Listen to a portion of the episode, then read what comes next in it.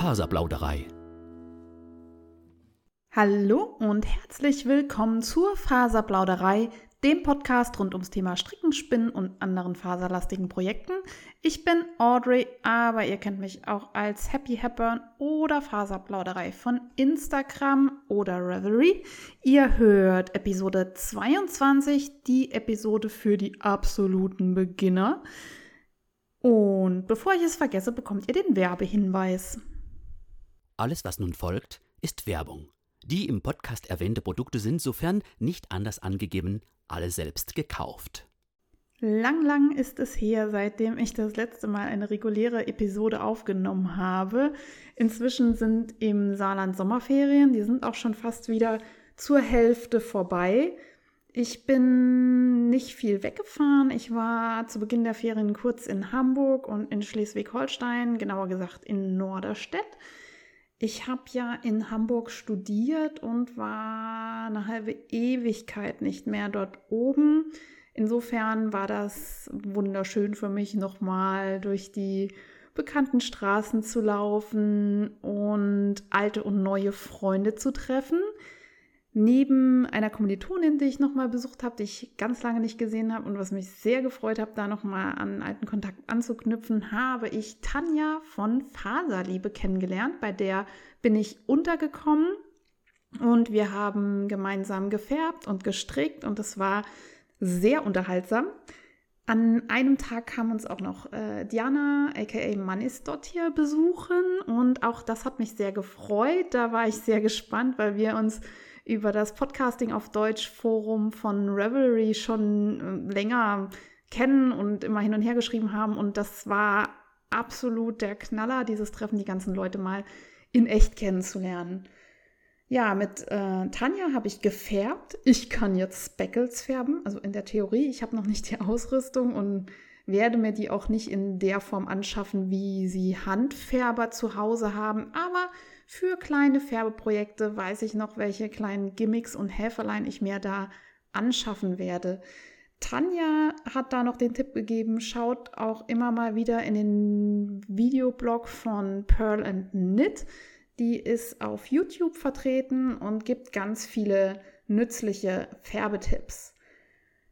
Ja, in Hamburg habe ich eine klassische Sightseeing-Tour gemacht und bin am Hafen vorbei und ähm, habe Kaffee gekauft. Übrigens absoluter Pro-Tipp für jeden, der in Hamburg ist, geht ins Coffeeum. Ähm, ich glaube, das Ding heißt die Rösterei. Das war früher im Levante-Haus, das inzwischen, ja, ich glaube, an der U-Bahn-Haltestelle Mönckebergstraße. Googelt das nochmal. Das findet ihr auf Google Maps. Und ähm, Holt euch dort die Hanseatenmischung. Das war früher die Levante-Haus-Mischung. Das ist Kaffee mit Kakaonote. Ich liebe das Zeug. Mein Freund hasst es, aber ich liebe das Zeug.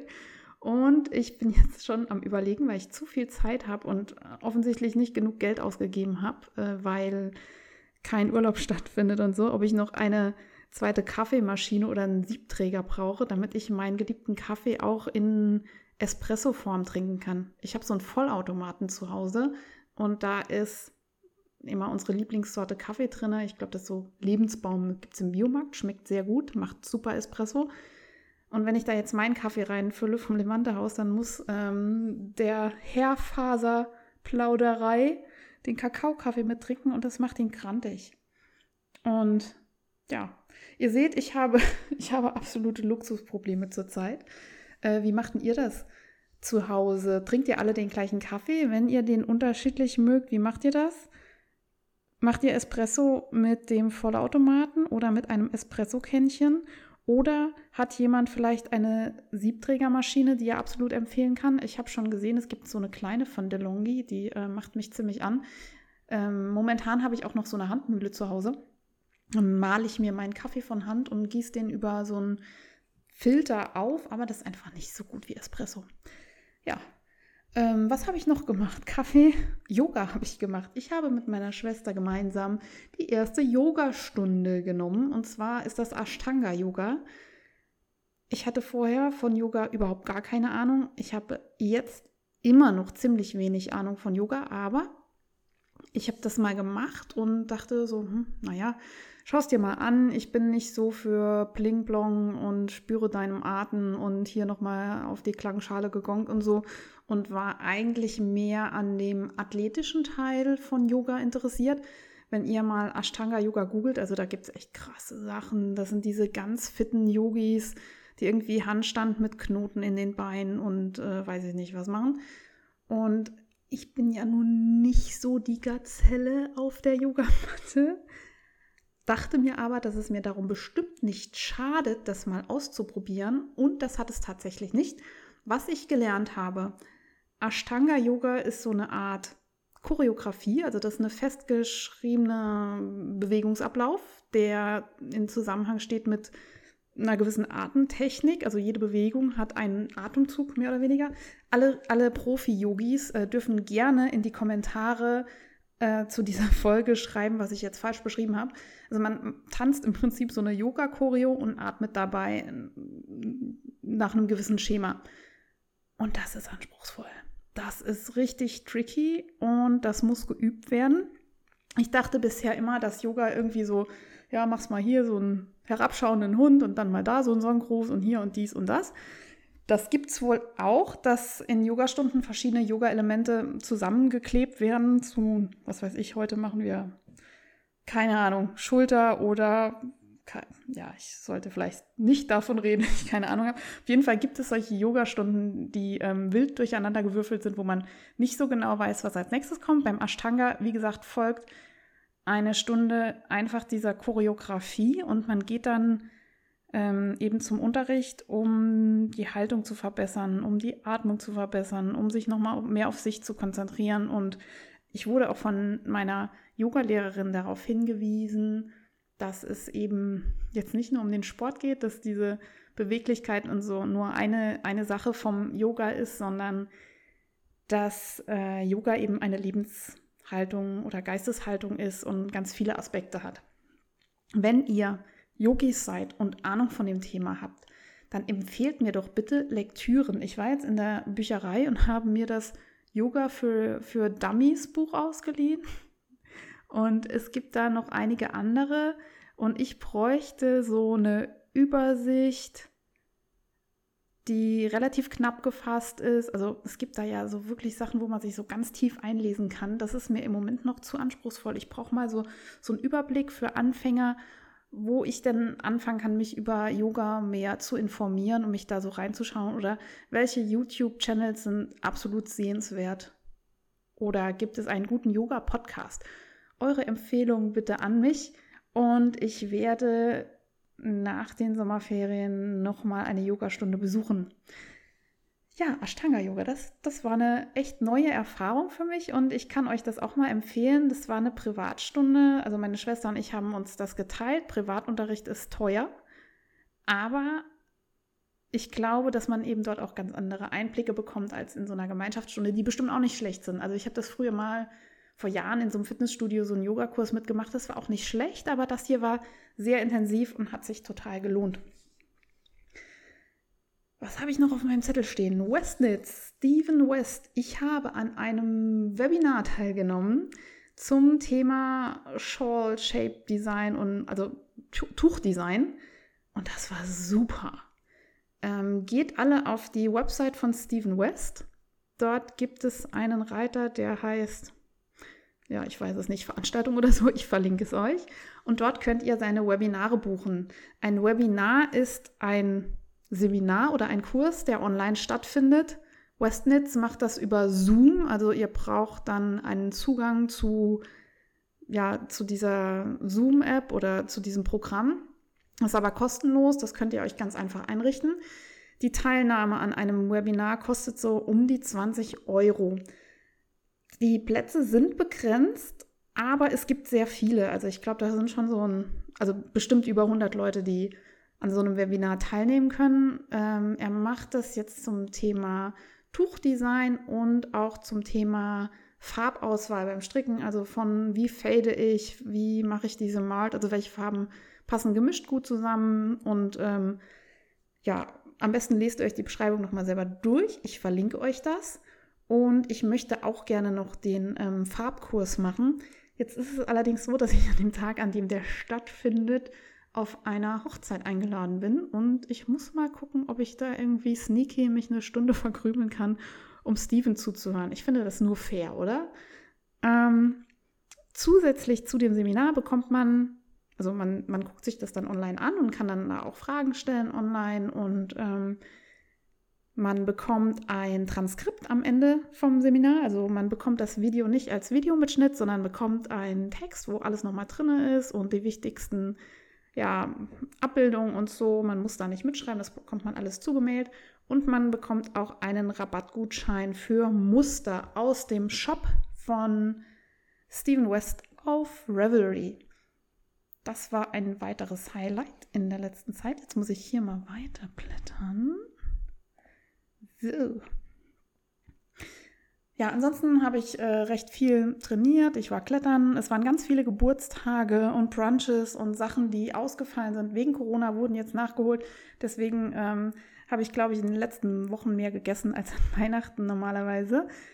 Das war irgendwie anstrengend, aber auch sehr schön, weil ich äh, viele Leute wieder getroffen habe, wobei das eigentlich immer ja dieselbe Konstellation ist, mit der man sich da trifft. Also man durchmischt das gar nicht so arg, wie man denken würde, dass es jetzt für Corona blöd wäre. Das ist eigentlich immer meine Trainingsbuddies, die jetzt mal ihre Geburtstage nachgefeiert haben. Und dann war man mal beim einen und beim anderen und hat sehr viel gebruncht und das war sehr schön. Aktuelle Projekte.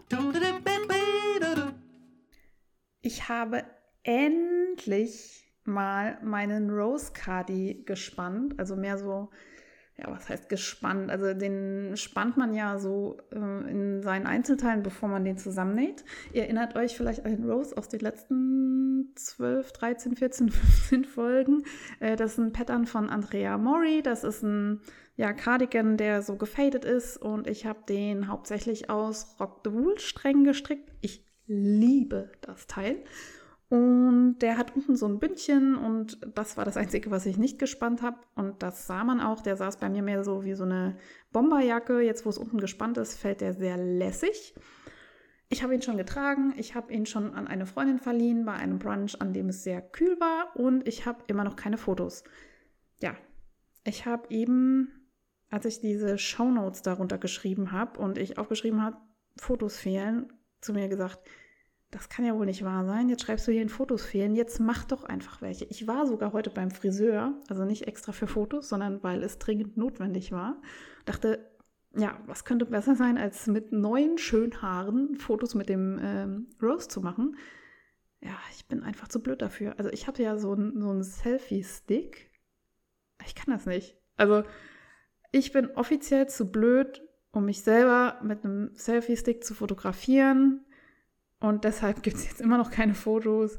Ich muss warten, bis mein Freund irgendwie Zeit hat, mal draußen ein paar ja, Aufnahmen zu machen. Und im Moment ist es irgendwie 32 Grad draußen. Und dann muss ich dran denken, bei diesem Wetter eine Jacke einzustecken. Ihr seht schon, es wird schwierig, aber es wird. Irgendwann kommen Fotos. Und ich kann euch schon mal Fotos zeigen, wie ich den gespannt habe. Also ich war ja dann, ich bin ja so, ja, better done than perfect mäßig unterwegs. Also ich habe den nicht nochmal so wunderschön aufgepiekst, sondern nur noch das ähm, Rippenbündchen unten gespannt und ja, geht auch und gibt ein ganz ordentliches Ergebnis. Man hätte das natürlich noch viel schöner machen können, aber so genau guckt ja dann doch keiner mehr hin. Darum, ähm, wenn ihr Dinge aufschiebt, weil sie zu kompliziert sind, zum Beispiel das Spannen von Strickstücken, macht es einfach mal einfach und guckt, ob das auch in Ordnung ist. Manchmal reicht es schon, wenn man nur wenig Aufwand betreibt. Das ist so diese 80-20-Regel. Ich glaube, 80 Prozent der Dinge werden in 20 Prozent der Zeit erledigt oder so. So ähnlich war es bei mir mit dem Spann von Rose. Den hänge ich euch in die Shownotes. Dann stricke ich weiterhin am Comfort Fade. Das ist auch ein Muster von Andrea Mori. Das ist ein Cardigan, der auch gefadet wird. Da habe ich ein Set aus DK Merino Wolle von Faserliebe. Die hat mir netterweise den Fade nach meinen Wünschen gefärbt. Das ist ein Rostton, der geht über in so einen Grau-Anthrazitton. Auch dazu findet ihr Fotos in den Shownotes und auf meinem Instagram-Account äh, unter Faserplauderei. Und ich muss sagen, ich finde den Comfort Fade jetzt schon richtig geil. Der geht eigentlich total schnell zu stricken. Also das ist ja recht dickes Garn. Ich glaube, ich stricke ihn auf ja, viereinhalber Nadeln, vierer Nadeln, keine Ahnung. Schaut in meinem Projekt auf Ravelry, ich verlinke es euch. Und ähm, ja, das geht ratzfatz und äh, durch das Faden hat man immer noch mal eine andere Farbe und das macht richtig Spaß. Ich bin fast am Bündchen und ich freue mich schon riesig, den zu tragen.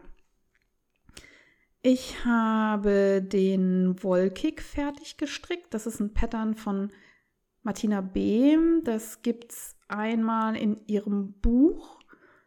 Und ich glaube, das gibt es auch kostenlos auf Ravelry, weil das ist wirklich so einfach. Ich glaube, das Muster ist, ähm, ja, das ist ein Satz lang. Das kann man sich super auswendig merken. Das ist so ein, ähm, ja, Kaul der mehr oder weniger glatt rechts gestrickt ist und mit einem kleinen Mustersatz, der sich immer weiter verschiebt. Ich habe das aus der Pasquali Suave gestrickt. Eigentlich mal ähm, im Zusammenhang mit diesem äh, Yeti Club von der Podcasting auf Deutsch Gruppe auf Revelry, die ähm, vier virtuelle Strickpäckchen oder vier Strickpäckchen sich für das Jahr 2020 zusammengestellt hat, wo man jedes Quartal ein Projekt stricken soll. Ja, ich bin jetzt offiziell komplett hinterher. Ich habe zwei Projekte gestrickt. Das dritte Quartal ist auch schon wieder halb rum und ich weiß noch nicht mal, was mein nächstes Projekt wäre. Naja, ich über, also reden wir, reden wir einfach über was anderes. Äh, was ich sagen kann zur Pasquali Suave, die ist total ergiebig. Das ist ein Baumwollgarn, was sich aber überhaupt nicht baumwollig anfühlt. Und ich dachte, ich könnte da alle vier Knäuel reinknallen in dieses ähm, Wollkick-Projekt, aber ich habe jetzt zwei verbraucht und der Kaul ist echt groß genug. Ich finde den eigentlich so ganz nett, weil der eben nicht ganz so warm ist. Das ist so ein leichtes Tuch, den könnte man sich so in die Handtasche packen oder mal ins Auto legen, wenn es irgendwie mal kühler wird als erwartet, dass man so was Schnelles für um Hals dabei hat. Oder vielleicht auch als Verschenkprojekt. Ähm, ich habe die Suave in lila. Ich finde, lila ist eine sehr schwierige Farbe zum Verschenken. Ich stehe total auf lila, aber ich weiß, dass das nicht alle Menschen tun. Ähm, wie steht ihr denn zu lila? Habt ihr eine Meinung zu dieser Farbe? Äh, das würde mich mal interessieren. Und ja, jetzt habe ich noch zwei Knäule übrig, mit denen ich noch irgendwas anstellen muss. Wenn ihr Vorschläge dazu habt, auch gerne Feedback an mich. Ich habe eine Socke gestopft, die lag na, bestimmt schon seit 2019 im Regal mit dem ähm, Nussknackerpilz, den man so auf dem Weihnachtsmarkt kriegt. Kennt ihr so, so einen Holzpilz, wo man eine Nuss reintut und dann so schraubstockartig die Nuss knackt? Das ist inzwischen mein ähm, Stopfpilz. Also ich habe genau einmal damit gestopft, das funktioniert. Ich habe den Nussknacker irgendwann mal mit einer Nuss geknackt. Also der ist kaputt gegangen, ist einfach Holz rausgebrochen. Der tut seinen Dienst so nicht mehr. Aber ich finde ihn ästhetisch immer noch sehr ansprechend und ähm, ja, wenn es keiner weiß und man einfach behauptet, es ist der Stopfpilz, dann ist es so. Ähm, ja, gestopft habe ich äh, nicht wunderschön, aber es ist erledigt und das Loch ist eh unten, das sieht also keiner. Ich habe euch davon ein Foto auf Instagram gepostet, wenn ihr das sehen wollt. Und wenn ihr sehen wollt, wie man wunderschön stopft, dann guckt euch den Account von Millie and the Bee an die macht so Visible Mending Sachen und ähm, richtig geiler Scheiß. Ja, ich habe außerdem kadiert bei Mutti und zwar den Romanov. Ich hatte da ja noch Reste, also ich hatte da ungefähr noch die Hälfte, die nicht kadiert war, die auch nicht, ähm, also gewaschen war die Wolle. Ich hatte das ja im Vlies gekauft auf dem Auersmacher Wollfest von Wollkoll. Das ist eine niederländische ähm, ja, Firma, ist ein großes Wort. Das sind zwei Mädels, die äh, verschiedene Schaffliese äh, verkaufen auf unterschiedlichen Wollfesten. Und die haben immer ganz tolle Qualitäten und ausgefallene Rassen. Und ich habe mir damals eben den Romanov ausgesucht, habe den gewaschen, mehr oder weniger erfolgreich. Dann habe ich ihn mit zu Mutti genommen. Dann haben wir ihn dort fertig gewaschen. Ihre Maschine kann das wesentlich besser. Dann habe ich den auseinandergepickert von Hand, ein bisschen. Dann hat meine Mutter viel mehr von dem Vlies auch von Hand auseinandergepickert, von Hand mit der Handkarte und so, ja, die Locken ein bisschen aufgelöst. Und ich habe das Ganze dann durch die Industriekadiermaschine gejagt. Also meine Mutter hat so eine große, die ist elektrisch, da muss man nicht kurbeln, da kann man relativ fix große Mengen an Fasern durchjagen und ich habe wunder wunderschöne Beds erhalten. Allerdings nehmen Fasern wesentlich mehr Platz ein, wenn sie in Beds gewickelt sind, als wenn sie als Vlies irgendwo in der Ecke liegen. Jetzt, wo ich meinen ganzen Romanov fertig kadiert habe, ist mein Stash endgültig voll. Ich habe so ein Faser-Hobby-Lesezimmer, also ja, wo ich so meinen Krimskrams drin habe und meine Strickbücher und so die klassischen IKEA Poeng-Sessel und so für eben Handarbeit und äh, ja, Fuddelkram. Und dort ist jetzt kein Platz mehr. Also der kadierte Romanov, dieses eine Vlies, das ist garantiert so groß wie der ganze Romanov am Stück als Schaf. Und ich muss mir jetzt ernsthaft überlegen, wie ich weiter mit meinen Sachen oder mit meinem Stash umgehen will. Ich habe sicherlich nicht so viel Stash wie andere, garantiert nicht. Aber ich habe jetzt definitiv genug für mich. Darum habe ich äh, versuchsweise eine neue Regel für mich. Und die heißt, erst zwei Teile fertig machen, dann ein neues Projekt kaufen. So, in der Theorie müsste der Stash dann schrumpfen. Es sei denn, man macht zwei Topflappen fertig und kauft zwei Pullovermengen oder eine Pullovermenge Garn. Mal sehen, wie weit ich damit komme. Es ist ein Versuch wert. Ich habe außerdem endlich dieses dämliche Wensleydale Häkelschaf fertig gemacht.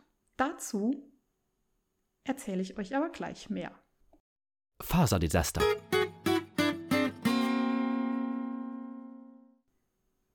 Das Toft Häkelschaf.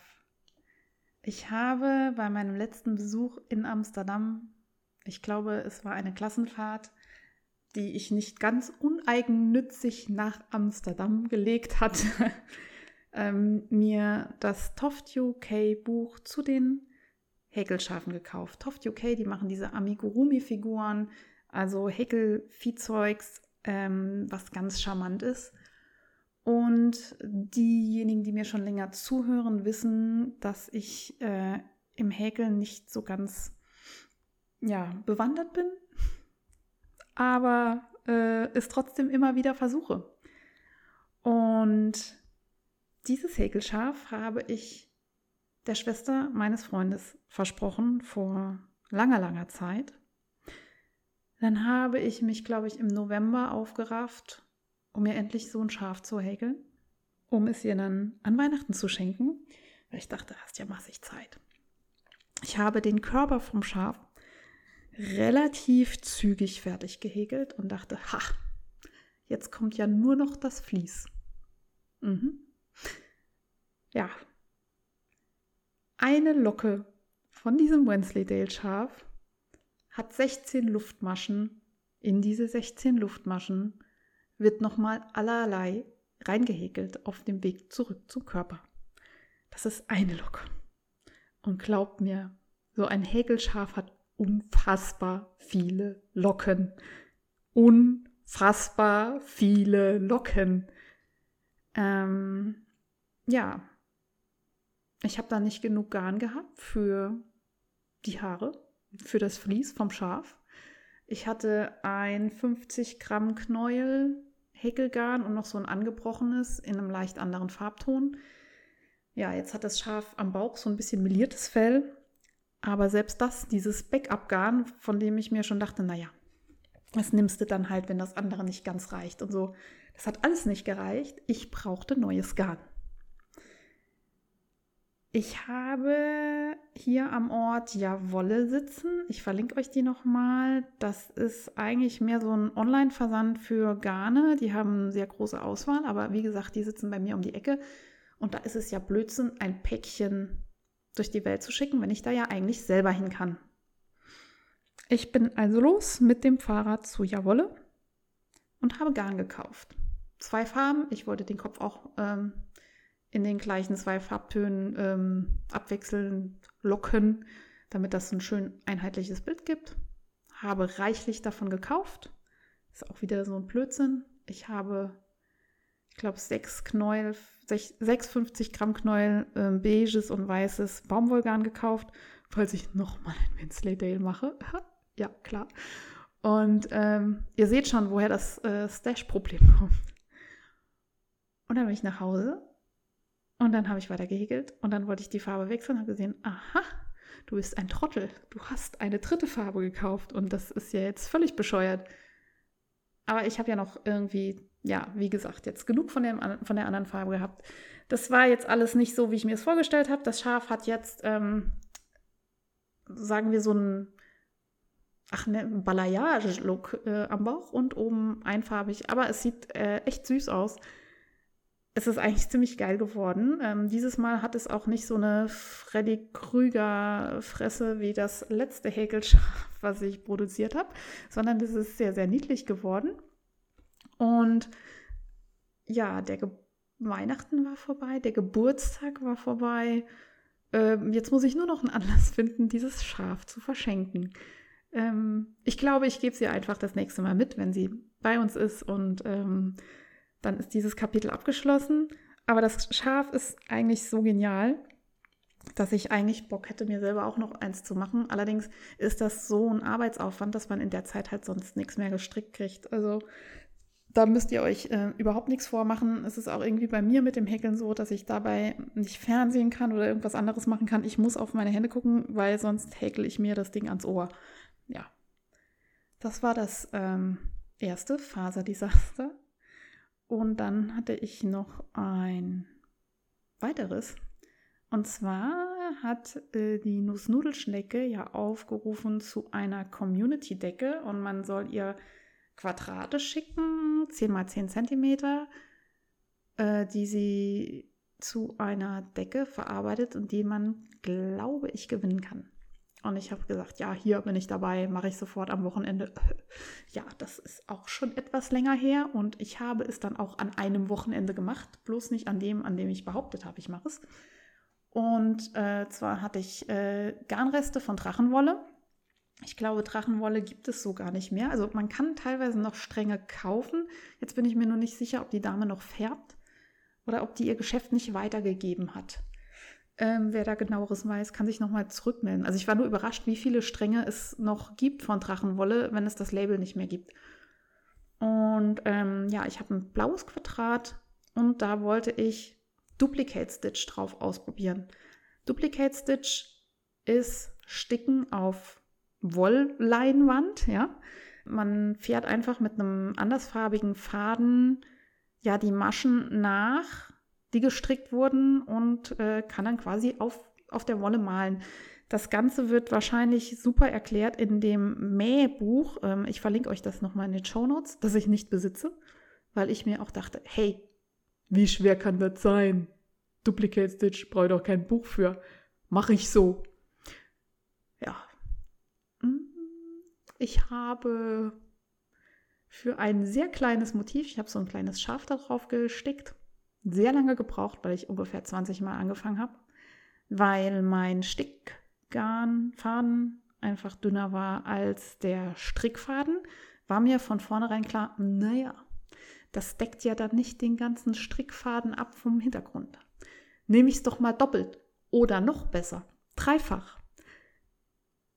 Das führt dann dazu, dass man einen riesen Wollkotzeknödel immer irgendwie hinter dem Strickstück hat wenn man es auch noch falsch macht wie ich. Ich habe dann munter drauf losgestickt und von vorne sieht es auch ganz okay aus. Von hinten sieht es so lala aus. Und äh, ich war erstmal total zufrieden. Ja, ja, Buch brauche ich nicht, kann das. Und dann ähm, habe ich äh, irgendwie Duplicate Stitch mal ein bisschen gegoogelt und mal nachgeschaut und habe gesehen, hey, man kann das auch so machen, dass es von der Rückseite schön aussieht. Also, ja, ihr seht schon, Demutsphase ist erreicht. Es steckt doch ein bisschen mehr dahinter als einfach rumsticken auf, auf der Wolle. Und ich brauche dieses Buch oder ich müsste mir vielleicht auch mal ein YouTube-Video angucken. Ich glaube, da gibt es ganz tolle Erklärvideos, aber die brauche ich nicht. Die schaue ich mir nicht an. Ich kann das ja alles. ja, jetzt ähm, habe ich das Quadrat trotzdem losgeschickt und hoffe, dass die Empfängerin, der Empfänger die Mühe zu schätzen weiß, die dahinter steckt. Ich habe da so lange für gebraucht. Also man sieht dem Quadrat das nicht an, wie oft ich das auch nochmal aufgemacht habe. Und das kleine Motiv ist sehr süß. Das ähm, ja, war kein Muster. Ich habe mir verschiedene Schaf-Patterns auf Pinterest angeschaut und dann irgendwas davon nachgemacht. Ist das schon Plagiat? Wahrscheinlich habe ich ein Schaf plagiiert. Ja, so viel dazu. Das waren meine Faserdesaster. Neue Zugänge. Ja, mein kleines Stash-Problem kommt ja nicht von ungefähr. Nein, ich pflege das ja regelrecht, weil ich war ja in Hamburg und neben der klassischen Stadtführung hat mich die liebe Faserliebe natürlich auch in die Strick-Hotspots geführt. Einer davon war das Maschenwunder. Das ist ein kleiner, sehr gut sortierter Strick- und Wollshop äh, in der Nähe von Bramfeld. Also Hamburg, Bramfelder Chaussee, glaube ich. Ich verlinke euch das in den Show Notes. Und dort haben wir Manja getroffen, die Inhaberin vom Maschenwunder und haben zum einen sehr nett geplaudert und äh, das trotz Corona-Schutzmaßnahmen. Also es dürfen immer nur zwei Leute in den Laden, man trägt Maske und das wird auch alles tippitoppi eingehalten. Trotzdem kann man Wolle bekrabbeln und sich Tipps holen. Und dort habe ich mir einen Strang Corriedale Garn gekauft, der von Tike Garn eingefärbt wurde. Das ist eine ja, Sonderanfertigung, Special Super Limited Sonderedition. Sage ich jetzt einfach so. Ähm, es gibt bestimmt jemand, der sich darüber beschweren möchte, weil das nicht stimmt. Äh, schreibt mir einfach an info@faserplauderei.de und ich habe das gekauft, weil erstens Tike Garne oder Tike eine Hamburger Handfärberin ist und das was wirklich Lokales ist, was man nicht überall bekommt. Und zum anderen, weil die Basis, auf der gefärbt wurde, Corriedale ist. Momentan ähm, geht ja, oder der Trend so ein bisschen, Gott sei Dank möchte ich fast sagen, äh, weg vom reinen Merino hin zu anderen Schafrassen. Ganz viel dazu könnt ihr erfahren bei Frau Feierabend-Frickelein. Die hat ja dieses Jahr das Projekt, nur europäische Schafrassen zu kaufen, ähm, nichts aus dem Ausland. Bei Merino eigentlich ein spanisches Schaf ist. Aber die meiste Merino-Wolle, die wir so kennen, kommt eben aus Südamerika, ähm, Neuseeland oder Australien. Fasern, die nicht nur Merino sind. Merino ist ja das Klassische, das ist halt so ganz weich und hm. Aber wenn man immer nur dasselbe nimmt, auch irgendwie so ein bisschen langweilig. Und es gibt so eine Vielfalt an Rassen und Fasern, dass es doch lohnt, mal die Augen aufzumachen und zu gucken, was es sonst noch so gibt. Und Corriedale ist eben so ein bisschen, ja, eine robustere Faser, die aber nicht pieksig ist, sondern eher, wie soll ich sagen, tough. Also die hat so einen raueren Griff, wobei rauerer Griff auch schon wieder harte Worte sind. Also ähm, das ist was, was ich noch gut am Hals tragen kann. Und das Gute äh, an, sage ich mal, ein bisschen robusteren Fasern ist eben, dass die wesentlich mehr abkönnen als Merino. Wenn ihr so ein Merino, am besten noch so ein Merino-Singelgarn euch nehmt und daraus ein Cardi strickt, das wird unterm Arm pillen. Oder wenn ihr gerne Rucksäcke trägt oder Handtaschen, ähm, wird das eben an diesen Reibestellen sehr schnell abgenutzt. Und es gibt da wirklich so ein paar, ja, Fasern, die man sich mal anschauen kann. Vielleicht auch teilweise von einheimischen Tieren, die da ein ja, ein bisschen ähm, robuster eben sind. So, ich drehe mich im Kreis. Also schaut mal in Hamburg bei Maschenwunder vorbei. Dort bekommt ihr diese Hamburger Handfärberin auf Corriedale Base. Ansonsten färbt Tike Garn auch auf anderen ähm, Wollqualitäten und ich verlinke euch das in den Show Notes. Wenn man in Hamburg ist, muss man natürlich auch in Smiles. Ähm, das steht, glaube ich, für My Local Yarn Store. ähm, das ist ein Wollshop in, ja, auf der Hamburger Schanze. Und dort bekommt ihr auch alles, was das Strickerherz begehrt. Und ich habe dort original Baumwolle gekauft für den Wellichor, heißt das, glaube ich, ähm, von Andrea Mori. Ich war mit Faserliebe unterwegs, dann strickt man einfach mehr Andrea Mori als der durchschnittliche Stricker. Ja, hättet ihr mir vorher gesagt, dass ich mir Baumwolle kaufe, ich gesagt, ja, ja, ist klar. Aber im Mailis arbeitet Better. Better ist die allerbeste Wollshop-Verkäuferin, die ich je kennengelernt habe. Diese Frau ist grandios. Die schaut dich an, die redet so ein bisschen mit dir, dann weiß sie, was du für ein Typ bist und dann sucht sie dir Sachen raus, die du dir vielleicht niemals im Leben selber rausgesucht hättest, aber von denen du sagst, ja, ist geil, nehme ich so. Und ich bin da ein bisschen aus meiner Komfortzone raus. Also ich habe so einen rosa Puderton dabei. Und ich finde es Hammer, was sie mir zusammengestellt hat. Ihr seht Fotos davon auf meinem Instagram-Account. Und daraus werde ich so einen leichten Sommerpulli stricken, von dem ich nicht mal gedacht hätte, dass ich den tragen würde. Aber ich konnte im Miles natürlich ein Modell äh, anprobieren, was mir aber ein bisschen zu klein war, macht aber nichts. Man kann das ja anpassen als Strickerin. Und ja, ich wurde überzeugt und war restlos begeistert von dieser Art von Farbberatung und Strickberatung. Wetter ist super, geht alle in Smiles. Und jetzt kommt noch ein weiterer Oberkracher. Ich habe ja im Interview mit Faserliebe über Projekttaschen gesprochen und unter anderem die Projekttaschen von Clara vom Colorful äh, Studio C erwähnt. Und die liebe Clara hat ein Shop-Update gemacht und hat mich Gott sei Dank rechtzeitig darüber informiert. Darum bin ich jetzt stolze Besitzerin einer Projekttasche aus braunem Oilskin von Clara. Diese Projekttasche ist der absolute Mega-Oberknaller. Ich habe ja schon eine bewundern dürfen bei Tanja. Die hat so eine kleine, also es gibt zwei Größen, klein, groß. Sind beide super. Ich habe mir die große gegönnt. Ich bin absolut schockverliebt. Die ist wunder wunderschön, absolut stylisch.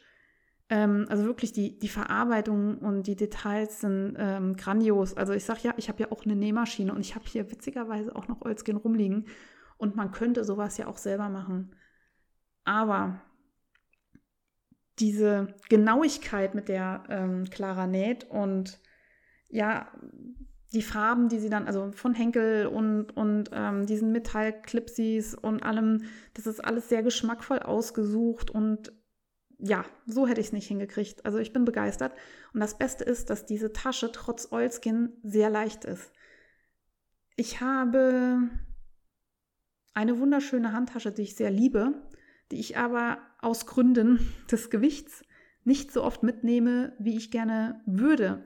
Die Tasche an sich wiegt halt schon ein bisschen was. Die ist aus Leder und ich mache zwar viel Sport, neige aber dazu, bei Taschen irgendwie leicht Rückenschmerzen zu bekommen, weil ich die dann zu einseitig trage oder ja. Hm. Deswegen nehme ich diese Handtasche nur mit, wenn ich weiß, ich muss sie nicht viel schleppen. Dieser Projektbeutel ist absolut robust und wirklich leicht. Ich bin hingerissen. So, Übrigens habe ich diese Tasche bezahlt be bekomme dafür kein Geld oder so von Clara. Ich bin also wirklich aus purer Überzeugung hier mit dabei und ähm, geht mal auf ihren Etsy-Shop. Da sind vielleicht noch ein paar Taschen übrig. Ich weiß aber, dass ihr noch Material habt und dass da wieder was kommen wird. Und vielleicht muss ich dann auch noch mal zuschlagen. Und sie hat mir ein ganz süßes Päckchen geschickt und mir noch zwei Ausstechförmchen beigelegt, so Keks-Ausstechförmchen in Sweater und Glove, also so Fäustlingsformat. Fäustling? So Handschuh, wo nur der Daumen separat ist. Und ähm, jetzt frage ich mich, ob man im Juli schon Kekse backen kann. Habt ihr ein Rezept für Sommerkekse? Am besten vegan. Und ähm, ja, kann man bestimmt schon, oder? Ansonsten gibt es bei mir definitiv zu Weihnachten Strick-related, ja, Gebäck. So, das waren die Stricksachen, die Neuzugänge. Ich führe weiterhin Buch, was ich mir alles so kaufe und ich muss inzwischen schon eine Seite umblättern bei meinen ganzen Anschaffungen, was irgendwie schockierend ist, aber irgendwie auch gut, weil ich mir immer vor Augen führe, was ich denn so kaufe und wo das Geld so hingeht und ich drüber nachdenken kann, ob mein Konsum denn so sein muss oder nicht. Ich habe so ein paar Sachen gekauft, wo ich mir nicht sicher bin, ob das sein musste. Zum einen sind meine genialen Kopfhörer kaputt gegangen, mit denen ich ganz am Anfang den Podcast aufgenommen habe. Das war so ein Headset. Die habe ich damals beim großen A gekauft. Das ist ein böser Laden mit schlechten Bedingungen für Mitarbeiter und die werfen Zeug weg, was Retouren sind und so. Das finde ich alles scheiße. Allerdings hat dieser Laden auch einen fantastischen Kundenservice. Ich bin also hin und her gerissen. Meine Kopfhörer sind nach gut anderthalb Jahren Nutzung kaputt gegangen und dann habe ich da angerufen und habe mein Geld zurückgekriegt. Ich hatte anderthalb Jahre lang sehr gute Kopfhörer von einer teuren Marke. Ich glaube, also ja, kann ich sagen, ne? Ist Bose. Bekomme ich auch kein Geld dafür. Aber die sind halt auch kaputt gegangen. Das Geld habe ich zurück. Ich habe keinen Verlust und das hm, führt bei mir dazu, dass ich bei so gewissen Artikeln aus dem Elektrobereich dann doch gerne bei Amazon einkaufe. Ja, was sagt ihr dazu? Kann man den gleichen Kundenservice bei einem anderen Händler einfordern? Also Amazon ist ja nicht mal immer der günstigste Anbieter. Also ich habe mir jetzt neue Kopfhörer gekauft von äh, was sind das? Samsung Galaxy Earbuds. Das sind so Bluetooth-Teile ohne Kabel, von denen ich jahrelang dachte, mir passen die alle gar nicht. Und diese In-Ear-Kopfhörer sind, sind ganz furchtbar und nichts geht. Und ähm, dann habe ich gedacht, ja, ja gut, einmal probiere ich es, habe probiert, bin begeistert. Die sind für mein Ohr gemacht. Die sind perfekt. Die habe ich mir in so einem schönen Tussi hellblau Perlmuttton gekauft. Also ja, manchmal muss das sein, so richtig Mädchen. Und ich habe sie bei Amazon gekauft wegen des Kundenservice, obwohl sie da ein bisschen teuer waren als zum Beispiel woanders. Bitte gebt mir doch Feedback dazu, wenn ich weiß, dass ich ja irgendwo im lokalen Handel auch nochmal wieder mein Geld zurückkriege, wenn das Produkt irgendwie vor zwei Jahren Lebensdauer seinen Geist aufgibt, dann kaufe ich gerne bei mir um die Ecke. Aber ich bin mir gar nicht sicher, wie das so ist mit den Garantie- und Gewährleistungsdingern. Das ist ja auch immer noch mal so Unterschied, Garantie, Gewährleistung. Ich blicke das nicht ganz. Wenn ihr da Empfehlungen habt, wie ich mich da nachhaltiger verhalten kann, gerne her damit. Das waren die Kopfhörer, die ich kaputt gemacht habe. Also da brauchte ich da neue. Ja, brauchte ich. Doch schon braucht man. Dann habe ich meine Uhr kaputt gemacht. Mm. Also ich habe so eine Garmin Sportuhr schon seit vielen, vielen Jahren und die sieht schon seit vielen, vielen Jahren, gefällt sie mir auch nicht so gut, aber ich habe sie damals geschenkt gekriegt von jemand, der sie nicht getragen hat und bevor sie in der Ecke lag, hat sie mir sehr gute Dienste erwiesen. Diese Uhr war eigentlich der Knaller. Das ist diese Garmin Vivo Active HR, das ähm, die gibt es, glaube ich, nur noch auf gebraucht Uhren, Webseiten, eBay Kleinanzeigen oder so. Ich glaube, die wird nicht mehr verkauft. Die hat mir jahrelang einen sehr guten Dienst geleistet und konnte alles, was ich wollte und war super. Und ich habe die beim Sport getragen und auch beim Duschen und ging daher davon aus, dass dieses Ding wasserdicht ist, weil ich dusche ja damit.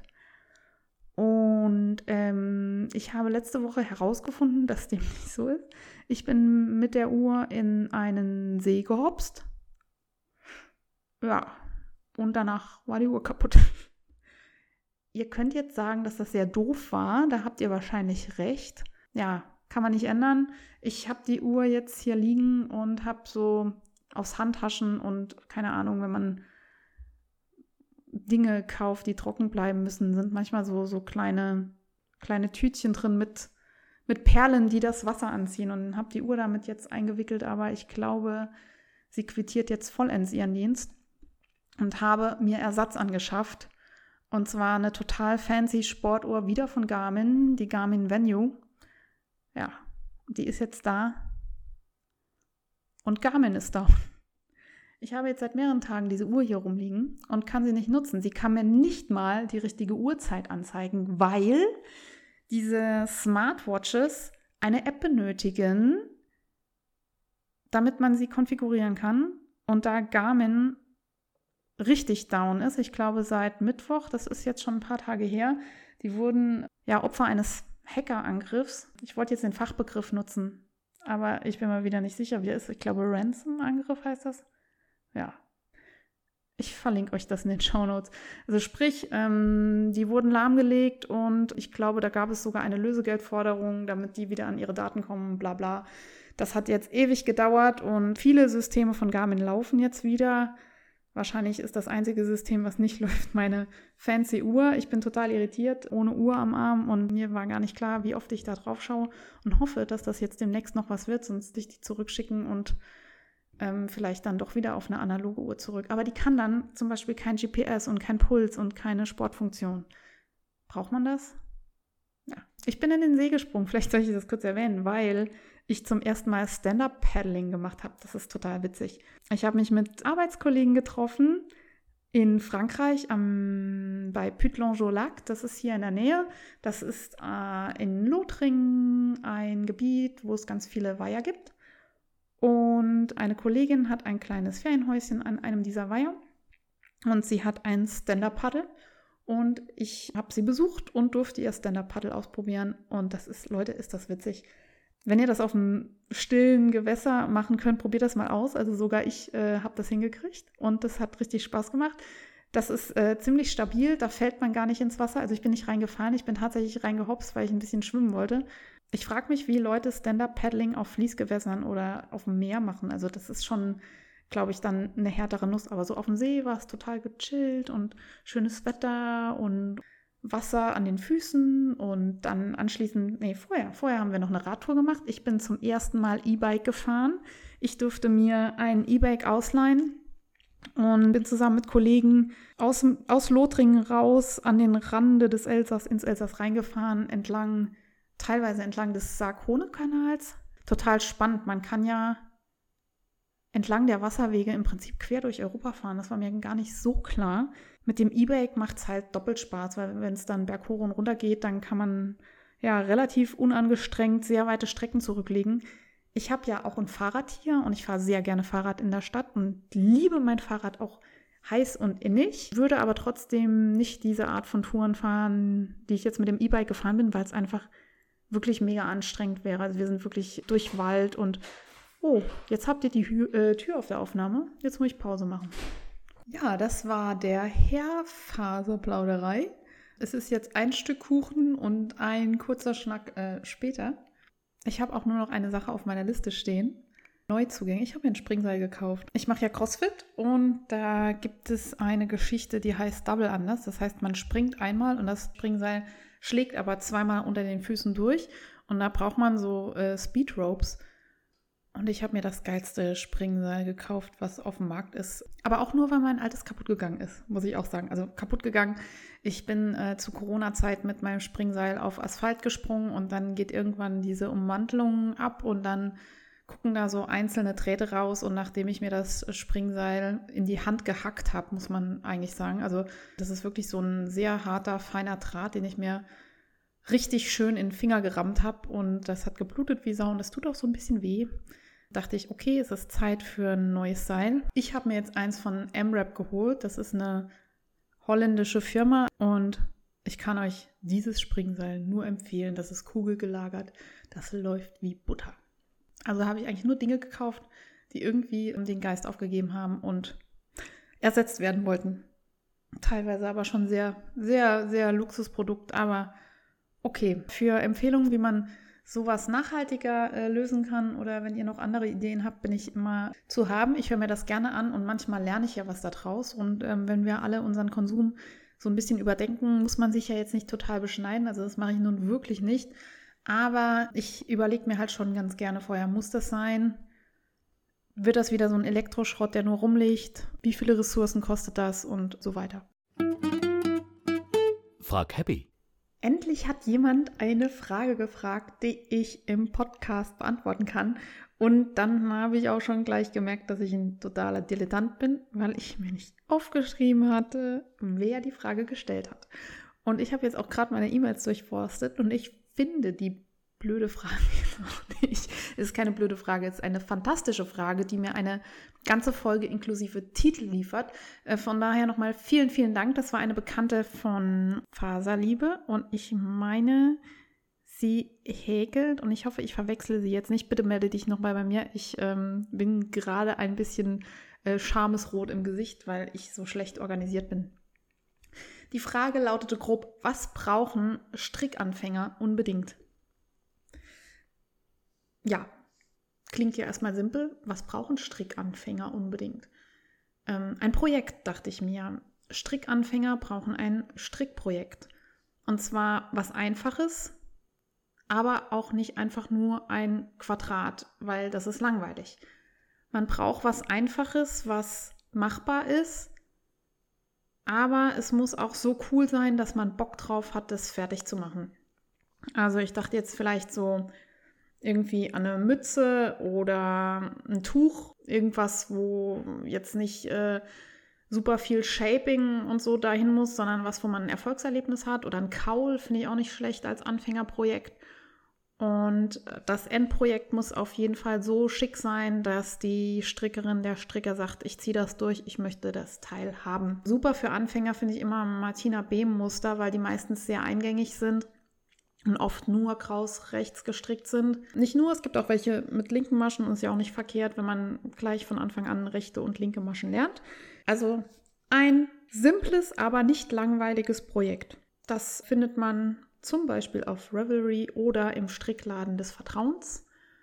Und ein Anfänger braucht ordentliche Nadeln. Ich halte nichts davon, mit den billigsten Nadeln von Oma anzufangen, weil das macht keinen Spaß. Man braucht jetzt nicht gleich High-End äh, oder Haie-Haie oder Chaugu oder was es da alles gibt, sondern hm, irgendwas Solides, ich weiß nicht, Adi oder Knit Pro, so diese Standardnadeln, die man vielleicht auch irgendwie so beim Wolle-Rödel um die Ecke bekommt, die sind okay, die sind solide, die sind jetzt nicht super, super Premium, aber mit denen kann man vernünftig stricken und es macht Spaß und man will vielleicht nicht diese alten Jackennadeln oder so diese ange, ja, angerosteten mit Padina, äh, die irgendwie noch zwei unterschiedliche aus, aus der Ecke rausgezogen, sondern man sollte sich da, wenn man kann, äh, schon was gönnen. Es ist natürlich auch immer eine Frage, des Geldbeutels. Also ich würde jetzt als Anfänger auch nicht super viel Geld investieren wollen, wenn man noch nicht weiß, ob man bei dem Hobby bleibt. Aber ähm, ja, ein paar ordentliche Nadeln. Dann braucht man ein Maßband.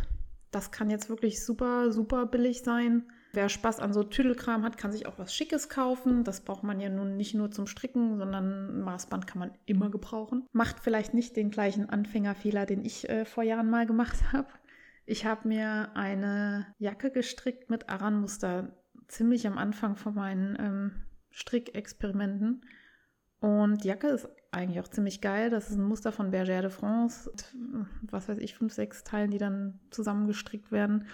Und das ist ein wunderschönes Zopfmuster. Und äh, in den Mustern von Bergère stand damals, stricken Sie so und so viele Reihen, das und das Muster. Und dann fangen sie da und da an abzunehmen. Ich habe mich stur an das Muster gehalten, ohne nachzumessen, ob das auch passt. Was zur Folge hat, dass die Ärmel viel zu kurz wurden, weil äh, ich eben fester gestrickt hatte. Und nach, was weiß ich, 27 Reihen mein Teil eben ein paar Zentimeter kürzer war als bei den Probestrickern von Bergère. Habe ich Mutti gezeigt und dann habe ich gleich noch gelernt, wie man Maschen wieder aufnimmt, wenn man abgekettet hat. Und dann habe ich einfach die Ärmel noch mal ein bisschen verlängert. Also an alle Anfänger, äh, strickt nicht nach Reihen, sondern strickt nach Zentimetern. Messt immer nach, gönnt euch ein hübsches Maßband und überprüft, ob das Sinn macht, was in der Anleitung steht und ob das für euren Körper Sinn macht oder für denjenigen, den ihr bestrickt. Nur weil in dem Muster steht, strickt 27 Reihen und ihr braucht vielleicht 40 Reihen, um die Länge für euren Arm zu erreichen, dann seid nicht ihr falsch, sondern das Strickmuster passt nicht ganz zu euch und dann strickt ihr einfach länger. Dann braucht ihr Stopfnadeln. Stopfnadeln braucht man, um Fäden zu vernähen und die kosten wirklich nur ein Appel und ein Ei. Die gibt es, glaube ich, in jedem Supermarkt bei so Tüdelkram und die gibt es auch in wunderschön. Da gibt es auch Läden, wo man viel Geld für solche Kleinigkeiten ausgeben kann. Aber Stopfnadeln zum Enden vernähen und ich glaube, das sind alle Must-Haves, die man zum Stricken so als Basis braucht. Viel mehr braucht man nicht. Was man meines Erachtens unbedingt auch noch braucht, ist ein Revelry-Account, um sich äh, mit neuem Stoff zu ja, versorgen. Revelry ist ja die Strickplattform schlechthin. Momentan ein bisschen in der Kritik wegen ihres neuen Layouts. Ich hoffe, Die arbeiten da noch dran und verbessern das noch ein bisschen. Ich glaube, dass sie auch mit schlechtem Layout der Platzhirsch in der Strickwelt bleiben werden, weil die einfach gut sind und es noch nichts Vergleichbares gibt. Und ich hoffe, sie werden sich noch mal ein bisschen verbessern. Also das ist eine Seite, wo ihr Muster anschauen könnt, euch vernetzen könnt mit anderen Menschen und äh, nutzt das auf jeden Fall. Es gibt Leute, die nutzen Revelry tatsächlich nur, um Strickmuster anzuschauen oder auch Häkelmuster. Revelry kann noch viel mehr. Es gibt die Funktion äh, Gruppen und Foren und dort könnt ihr Mitglied werden und dann könnt ihr euch mit Leuten austauschen. Und das ist, ja, sage ich mal, bei mir 70 Prozent des Reizes von Revelry, äh, der Austausch mit anderen Leuten.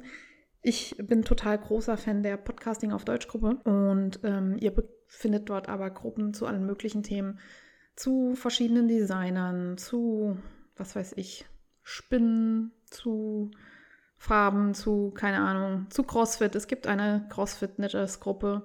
Ihr findet zu allem irgendeine Gruppe und ihr findet irgendwo in der Welt immer einen anderen Nerd, der so ist, wie ihr seid oder ja, mit dem ihr euch austauschen könnt. Ich finde das ganz gut, wenn man jemand hat, der das gleiche Interesse teilt, wenn ihr jetzt nicht irgendwie einen Stricktreff um die Ecke habt zu Hause. Vernetzt euch auf Reverie oder Sucht euch anderweitig einen virtuellen Stricktreff. Auf Instagram gibt es da auch einige. Ich verlinke euch nachher beim Partybus noch ein paar Sachen, wo ihr euch bei virtuellen Stricktreffs anmelden könnt und euch vernetzen könnt, weil das Allerwichtigste als Strickanfänger ist der Austausch mit anderen.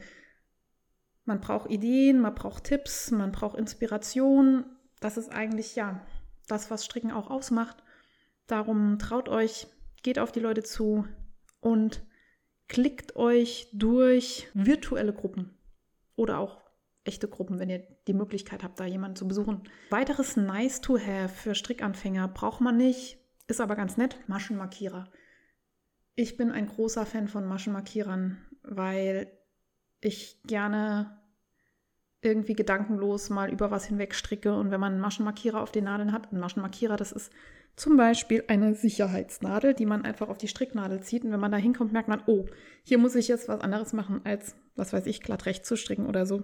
Das sind so kleine, das ist, der Maschenmarkierer ist sozusagen der Bubbel der Stricker. Also ihr kennt das vielleicht, diese Verkehrsberuhigung in Spielstraßen oder so, wenn ihr irgendwie über, in Frankreich gibt es das oft so einen Zebrastreifen, der ist generell so, so, erhöht, dass wenn ich da irgendwie mit 50 drüber brettere, dass ich einmal aufsetze und dann denke, oh, das war zu schnell. Und so funktioniert der Maschenmarkierer. Ich äh, bleibe da irgendwie dran hängen und denke, oh, hier muss ich was anderes machen. Die könnt ihr für viel Geld kaufen. Es gibt da wunder wunderschöne oder ihr nehmt einfach Sicherheitsnadeln, die tun es auch. Oder ich glaube, so Zahnspanngummis kann man auch nehmen. Oder im Prinzip könnt ihr auch einfach ein Stück Faden zu einer Schlaufe binden und den in euer Strickstück reinhängen. Und dann wisst ihr, dass ihr an dieser Stelle was anderes machen müsst. Ein weiteres Nice to Have ist so ein kleines Necessaire oder ein Döschen für Tüllkram. Ich stehe ja total auf solche kleinen Blechdosen und ich habe eine aus Hamburg. Da ist äh, so das Hamburger Wappen drauf und da ist allerlei Krimskrams drin. Eine kleine Schere, Stopfband, äh, Stopfband, Stopfnadel, Maßband, so rum, Maschenmarkierer, keine Ahnung, Reihenzähler. Reihenzähler finde ich übrigens total überbewertet. Keine Ahnung. Ich habe noch nicht so richtig den Sinn erkannt, lasse mich aber auch da gerne eines Besseren belehren. Vielleicht habe ich irgendwann das richtige Projekt, wo man unbedingt einen Reihenzähler braucht. Ein kleiner Stift zum Kritzeln auf Muster ist da bei mir drin und ähm, dies und das. Das braucht man aber auch nicht, aber das ist sehr schön in manchen Läden kriegt man sowas auch schon fertig bestückt und so. Aber eigentlich ist der Spaß daran auch, dass man das so nach und nach füllt und so. Ich habe da zum Beispiel ein Maßband drin, das ist älter als ich. Das ist von Ariel. Das war irgendwie eine Werbung von Ariel in Frankreich. Und das ähm, habe ich und mag ich und freue mich immer, wenn ich es anfasse. So. Was man auch noch gut gebrauchen kann, nice to have, ist eine Projekttasche. Natürlich kann man da sehr viel Geld ausgeben oder man kann sich selber eine nähen oder aber für den Anfang finde ich Geschenktaschen ganz toll. Ihr kennt diese, diese Papiertüten, die man kauft, wenn man zu blöd ist, äh, Geschenke ordentlich in Papier einzuwickeln. Nee, die sind auch sehr nachhaltig, weil man kann da immer wieder neue Geschenke reintun und die weiterschenken. Also so Geschenktüten finde ich hervorragend als Projektbeutel, weil die gibt es in verschiedenen Größen, passend zum Projekt und die bleiben offen stehen. Und man kann sich die auch so ein bisschen um den Arm hängen wenn man, und, und dabei stricken, wenn man damit rumlaufen möchte. Ich benutze die auch heute noch, trotz dass ich verschiedene Projekttaschen besitze für manche Sachen. So.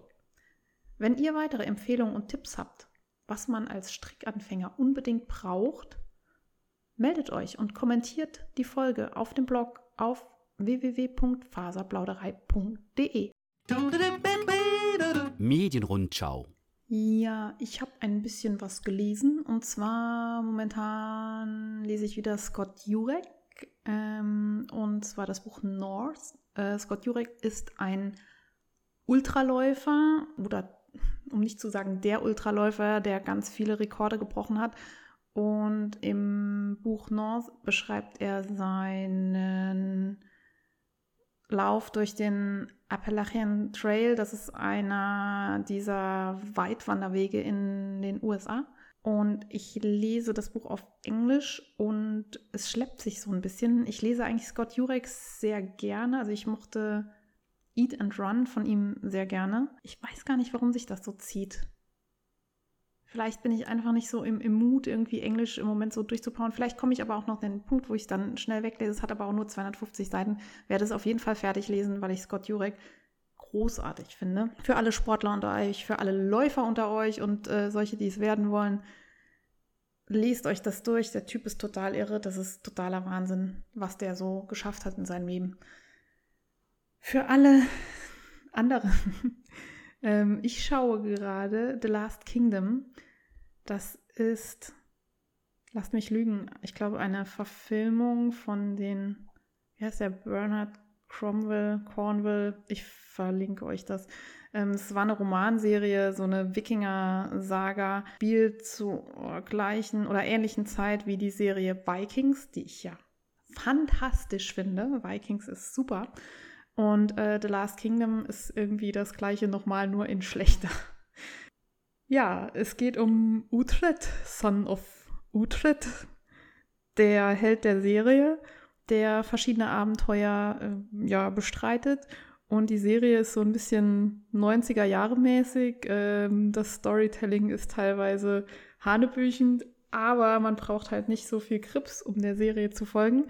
Äh, teilweise ist es so schlecht, dass ich wirklich mich totlachen muss. Ich wollte das zwischendurch irgendwann mal abbrechen, aber hey, ähm, es läuft so nebenher. Man kann fantastisch dabei stricken, weil es halt auch nicht so schlimm ist, wenn man mal nicht hinguckt. Und äh, ich mag irgendwie Historien schinken dann doch ganz gerne. Und ja, was haltet ihr davon? Ihr könnt es ja mal zurückmelden. Es ist, man muss es nicht schauen, aber wenn, wenn nichts Besseres kommt, ist das ganz okay. Und um euch jetzt noch was Sinnvolles zu empfehlen, was äh, wirklich jetzt auch nochmal für Stricker relevant ist, äh, habe ich mir überlegt, dass ich hier und da mal in mein Bücherregal greifen werde und euch ein bisschen was vorstelle, was da schon länger rumtrollt. Für heute habe ich das Buch Road Trip rausgesucht. Das ist von Tin Can Knits.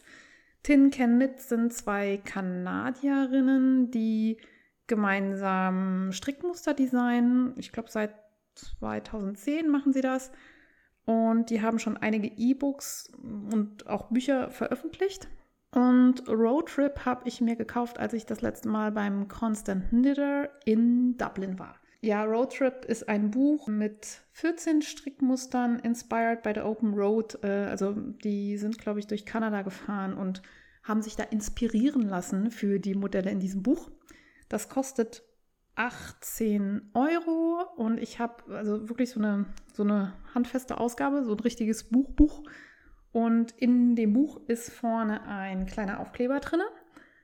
Und da ist ein Code drin und mit diesem Code könnt ihr das Buch nochmal als E-Book dann auch bei Revelry runterladen. Also ihr bekommt eine Hardcopy und das E-Book für diese 18 Euro, das finde ich richtig gut. Wenn man mal unterwegs ist äh, und das Buch nicht mitschleppen möchte, kann man dann schnell mal in sein PDF reinschauen.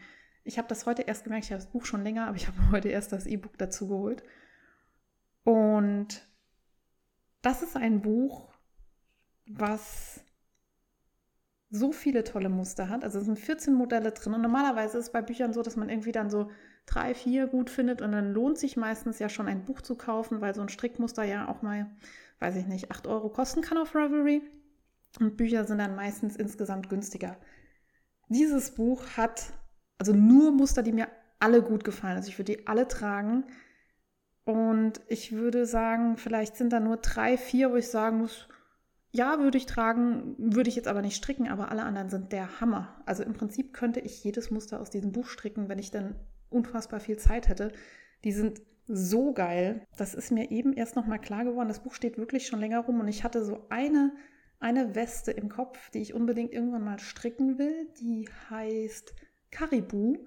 Das ist eine rundpassen Weste, die oben so einen Zopf hat. Die wird aus dick, ja, die wird aus Worsted Aaron Weight gestrickt. Also geht eigentlich auch noch ziemlich flott, weil sie aus dickem Garn gestrickt wird. Und ja, aber ich habe jetzt nochmal durchgesehen. Also es gibt Mützen, es gibt Handschuhe, es gibt Kauls, es gibt Pullover. Es ist für jeden was dabei. Es gibt Kindergrößen und Erwachsenengrößen. Und das Design ist wirklich, es ist sehr simpel, es ist nicht zu bunt und trotzdem eindrucksvoll. Das mag ich sehr gerne, es ist sehr clean. Tin Can Knits wird häufig erwähnt bei den Knitmore Girls. Ich glaube, so bin ich auch darauf gestoßen. Das ist ein amerikanischer Strickpodcast und ja, ich kann nur die Begeisterung von Gigi und Jasmine teilen. Das sind wirklich tolle Modelle. Und der einzige Nachteil in Anführungszeichen ist, dass die Modelle alle für eher dickes Garn geeignet sind. Also dickes Garn, also DK Aaron Worsted so die Geschichte, also nicht für Sockenwollstärke. Wobei ihr für die Modelle ja auch einfach zwei Stränge Sockenwolle zusammenhalten könnt, dann habt ihr ein Decay. Oder ihr spinnt euch das passende Garn selbst.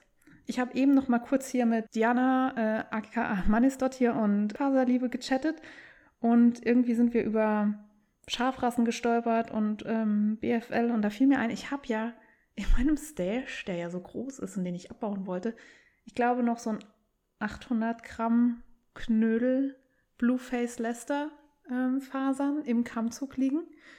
Und die könnte ich ja hervorragend verspinnen, um mir so eine schöne Weste zu stricken. Ich werde euch auf dem Laufenden halten, was daraus wird. Tin Tinkerknits, ich verlinke es euch in den Show Notes. Das Buch heißt Road Trip und jetzt müsste ich ähm, Sternchen verteilen, ne? Also von drei Sternen gebe ich alle drei, weil wirklich fast alle Muster der Hammer sind. Und ich stelle euch ja auch nur Sachen vor, die ich geil finde. Das ist dann blöd, wenn ich da Sterne gebe, oder? Also auf jeden Fall wert mal reinzuschauen. Ihr könnt ja auf Ravelry euch die Projekte anschauen, auch ohne dass, dass ihr sie kauft. Dann seht ihr schon mal hm, auf Fotos, ob euch das gefällt. Und wenn euch das gefällt, könnt ihr die Muster aus dem Buch auch einzeln kaufen. Partybus, alles zum Mitmachen.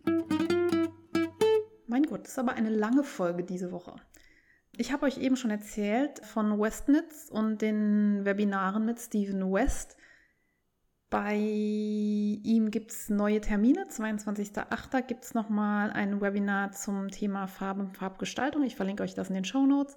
Ich glaube, ich habe das eben schon mal gesagt. 20 Euro. Es gibt ein Transkript und einen Gutscheincode. Wenn euch das interessiert, macht das. Und ich versuche das auch nochmal zu machen. Und dann gibt es ein Sommerwollfest von Lana Filia, aka Wollinspiration Podcast. Ihr könnt bei Kaya einen Termin vereinbaren. Per E-Mail möchte sie das. Und dann wird sie euch am 31. Juli und am 1. August ja, eine Wollberatung anbieten, mit euch schnacken, euch Fragen beantworten und äh, ich finde das ganz spannend, äh, den Ansatz, und bin gespannt, was ihr da berichtet. Und wenn ihr eine persönliche Beratung von Kaya wollt, meldet euch doch mal bei ihr. Dann hat sich Millie and the Bee einen Etsy-Shop angelegt. Millie and the Bee hatte ich, glaube ich, eben schon mal kurz erwähnt. Das ist die Queen of ähm, Visible Mending aus äh, Deutschland. Ich glaube, die sitzt in Bremen. Das ist nicht nur ein toller Etsy-Shop, das ist auch ein toller Instagram-Account äh, von einer Dame, die eben Sachen repariert und das auf eine sehr schöne Art und Weise. Und in ihrem Etsy-Shop bekommt ihr ja so ein Stickgarn-Sortiment und das wird jetzt so nach und nach erweitert mit so Tüdelkram, den man eben braucht, um Sachen zu reparieren. Und äh, wichtig geht auf Millie and the Bee und nicht ja, was, was ich so ähnlich schreibe. Es gibt einen Shop, der heißt so ähnlich und da ist nichts drin. Ich verlinke euch aber den richtigen. Wenn ihr das äh, nicht selber findet, geht einfach auf die Shownotes. Die findet ihr auf faserplauderei.de. Im Zuge dessen habe ich mich ein bisschen umgeschaut nach äh, so Kurzwarenkrams und so. Und es gibt die Firma Sajou, das ist eine französische Firma für so, ja, Stick- und Nähzubehör und ähm, Mercerie sagt man da, glaube ich, auch zu. Also ja, klassischerweise Kur Kurzwaren. Kurzwaren, ihr wisst, was ich meine, Tüdelkram. Und die haben eine Website auf Deutsch und auf Französisch. Da gibt es bis zum 31. Juli noch 20% Rabatt auf das gesamte Sortiment, auch auf die reduzierte Ware. Das habe ich eben mal so ausprobiert. Ich habe was in den Einkaufswagen gelegt und geguckt. Also der Code funktioniert. Der ist oben auf der Website. Und wenn ihr da was kaufen wollt, lohnt es sich jetzt. Ähm, prinzipiell sind die sauteuer. Aber sehr, sehr, sehr, sehr hübsch. Wenn ihr irgendwie eine Näherin oder so im Bekanntenkreis habt, der ihr was Tolles ähm, zum Geburtstag oder so schenken wollt oder zu Weihnachten, lohnt es sich jetzt zuzuschlagen. Es gibt auch ein, ein Ladengeschäft in Paris. Falls ich irgendwie jetzt in den nächsten Wochen zufällig in Paris bin, werde ich da mal reinschauen. Und ja, kleine Empfehlung, äh, wenn ihr was bestellt, sagt mir doch mal Bescheid. Ich kriege da auch kein Geld für, dass ich jetzt Werbung mache. Ich habe selber überlegt, ob ich da dies oder das ähm, irgendwie besorge. Dann gibt es von der Wollmeise, Rohrspatz und Wollmeise, einen Kalender Revival. Ich glaube, die hatten im letzten Jahr einen Fotokalender. Ich glaube, es waren Männer in äh, Stricksachen. Und ich habe gerade eben einen Mail bekommen, dass es auch für 2021 wieder einen Kalender geben wird. Und die werden die Nettoeinkünfte, die sie mit diesem Kalender erzielen, spenden. Ich habe jetzt leider nicht nachvollziehen können, wohin das gespendet wird. Wenn ihr das wisst, leitet es doch mal an mich weiter. Wenn jemand diesen Kalender schon hat, ähm, erzählt mir doch, lohnt es sich, den zu kaufen. Und außerdem stand in der Mail, dass sie auch in diesem Jahr wieder einen Adventskalender anbieten werden. Apropos Adventskalender, habt ihr da schon welche bestellt? Kauft ihr euch welche? Ich hatte letztes Jahr einen mit Rolex von Wollreinheit ähm, und fand das total geil, werde aber in diesem Jahr einen Kalendertausch mit meiner Mutter machen. Also Sie wird mir einen Faser-Adventskalender basteln und ich werde ihr einen basteln. Und wir haben so ein paar Eckpunkte hm, festgesetzt. Also es soll so viel Zeug rein, dass da irgendwie ein Projekt draus gemacht werden kann. Also ich denke mal so 10 Gramm am Tag, da hat man 240 Gramm Fasern am Schluss, da kann man wenigstens ein Tuch oder sowas draus machen. Es soll kein, in Anführungszeichen, Scheiß, ja, nee, also es sollen hochwertige Sachen in den Kalender. Also ich denke, ich werde da was kadieren und dann äh, Rolex daraus machen. Also sprich, ich hätte den gern plastikfrei und werde dann ähm, aus diversen Fasern und ähm, Sachen aus meinem Stash was Schönes zusammenkadieren. Ich habe nämlich nur schöne Sachen in meinem Stash. Und wenn ihr da noch Empfehlungen habt für mich, wo es noch Kleinigkeiten gibt, die man in einen Adventskalender reinpacken kann, in einen Faser-Adventskalender. Lasst es mich wissen. Ich bin da schon ein bisschen hier links und rechts am gucken und ich freue mich schon total drauf, den Kalender zu machen. Also fast schon mehr als freue ich mich darauf, den zu basteln, als meinen zu verspinnen. Das liegt wahrscheinlich aber auch daran, dass es im Moment noch Juli ist und es ist noch so weit weg und in meinem Kopf habe ich unfassbar viel Zeit und für riesige Projekte und tolle Sachen, die ich da zusammenzimmern kann. Und nachher ist es November und ich muss mich irgendwie beeilen. Wir werden sehen. Aber dank Corona kann man ja auch nicht reisen, da hat man mal Zeit für, für sowas, ne? Da bin ich wieder abgeschweift. Ähm, nächste Woche veröffentlicht Andrea Mori ein neues Tuch und sie hat gesagt, das passt super zu ihrem Birthday Sale. Wenn ihr also Pendants von Andrea Mori kaufen wollt, lohnt es sich vielleicht nächste Woche mal in ihren Insta-Account zu schauen. Vielleicht gibt es da irgendwie einen Gutscheincode oder sowas. Wenn nicht, könnt ihr aber ihr tolles neues Tuch bewundern. Dann habe ich eben gesagt, äh, schaut euch um, vernetzt euch äh, als Strickanfänger, aber auch als alte Hasen und äh, sucht euch Stricktreffs und Gruppen zum Austausch. Alte Künste macht virtuelle Stricktreffs. Folgt ihr mal auf Instagram. Alte Künste ist eine Handfärberin, die mit Pflanzenfarben richtig geile Sachen färbt. Und ich glaube, das nächste virtuelle Stricktreffen ist schon morgen da weiß ich, also ich würde da ja auch gerne mal dazu stoßen. Ne? Termine sind immer so ein bisschen problematisch für mich, aber ich bin ja mit ähm, Online-Terminen eh so, hm, vielleicht weil die nicht so ganz denselben Stellenwert haben wie persönliche Treffen bei mir. Ich weiß es nicht. Bin da schlecht. Dann habe ich eben noch einen Insta-Account entdeckt und zwar heißt der scharf-ellie. Das ist der Insta-Account von der Nutztierarche Stocksee. Man äh, bekommt bei der Nutztierarche offensichtlich deutsche Blueface Lester Fliese. Das habe ich gerade eben erfahren von Manistot hier bei der Blueface Lester Diskussion, weil ich nicht wusste, ob das eine Schafrasse ist, die man, von der man auch Fasern aus Deutschland bekommen kann. Das kann man. Und ich habe mir auch mal die Webseite angeguckt. Also man kann auf dieser Nutztierarche auch übernachten. Die haben einen Airbnb-Account und vermieten einen Bauwagen, wo man dann auch Urlaub machen kann. Jetzt habe ich noch nicht ganz gecheckt, was der Be ja, Beweggrund, nee, ähm, was die, der Zweck dieser Nutztierarche ist. Also ob die wirklich Nutztiere und seltene Rassen da irgendwie äh, schützen und da muss ich mich nochmal einlesen. Wenn ich da mehr dazu weiß, erzähle ich euch da auch nochmal was dazu. Aber bis dahin folgt doch mal diesem Insta-Account und äh, schaut euch die Website an. Ja, jetzt könnte ich euch noch was zum Thema Delicieux erzählen. Delicieux. Ja, ich habe im Rahmen der Hashtag Sommerwoll Challenge von Lana Filia, die auch noch bis zum 31. Juli läuft, äh, ein Foto veröffentlicht mit meinem mega Bulgur-Salat. Das ist der beste Bulgur-Salat ever.